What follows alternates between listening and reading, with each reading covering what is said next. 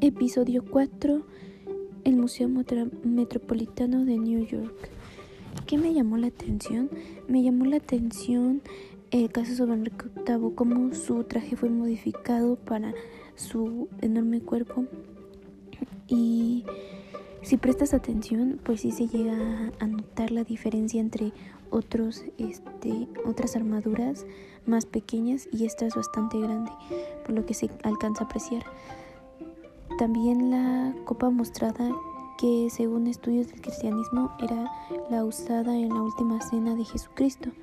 Aunque pues ya se ha dicho que esto es completamente falso, algunas personas todavía siguen creyendo y siguen teniendo fe que esa es la verdadera copa de Jesucristo. ¿Qué me sorprendió? Me sorprendió el gran tamaño del Museo Metropolitano. Nunca lo he visitado, pero al ver sus eh, episodios me pude percatar que es inmenso, pues para albergar un templo con un templo Ventur de 25 metros de largo y 8 de ancho es, es muy espacioso el museo.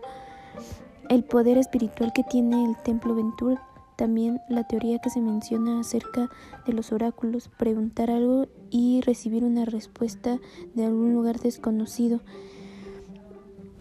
cómo es que nuestros antepasados podían vivir esta experiencia y nosotros, una civilización avanzada, parecemos ser ignorantes ante muchas cosas y misterios que ellos ya han resuelto o que ellos saben más. Eh, el por qué es tan, tan secreta la, la cámara secreta, válgame la redundancia. Y sobre el libro del manuscrito me sorprendió la falta de imágenes en tus páginas. ¿Para qué las desaparecerían? ¿Qué ocultan esas páginas que alguien las desapareció? ¿O estarán en algún lado? ¿Qué no me gustó? Este episodio no me pareció tan misterioso como los anteriores, en mi opinión. Creo que hizo falta un poco más de misterio, a excepción de la cámara secreta y del manuscrito. Eso fue lo más interesante. ¿Qué nuevo conocimiento logro recordar? Acerca del templo Ventur, un dato que pude aprender es cuando las personas se ahogaban en el Nilo, automáticamente se volvían deidad.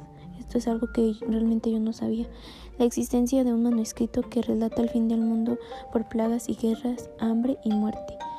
Ah, si bien ya se sabía esto de, desde la Biblia, no sabía que existía como, como un respaldo de lo que dice la Biblia.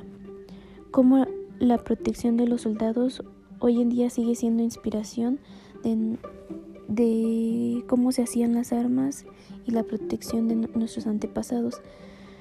La gran tecnología de punta que llevan los museos para descifrar todo tipo de material en el que, con el que se creaba arte en la antigüedad.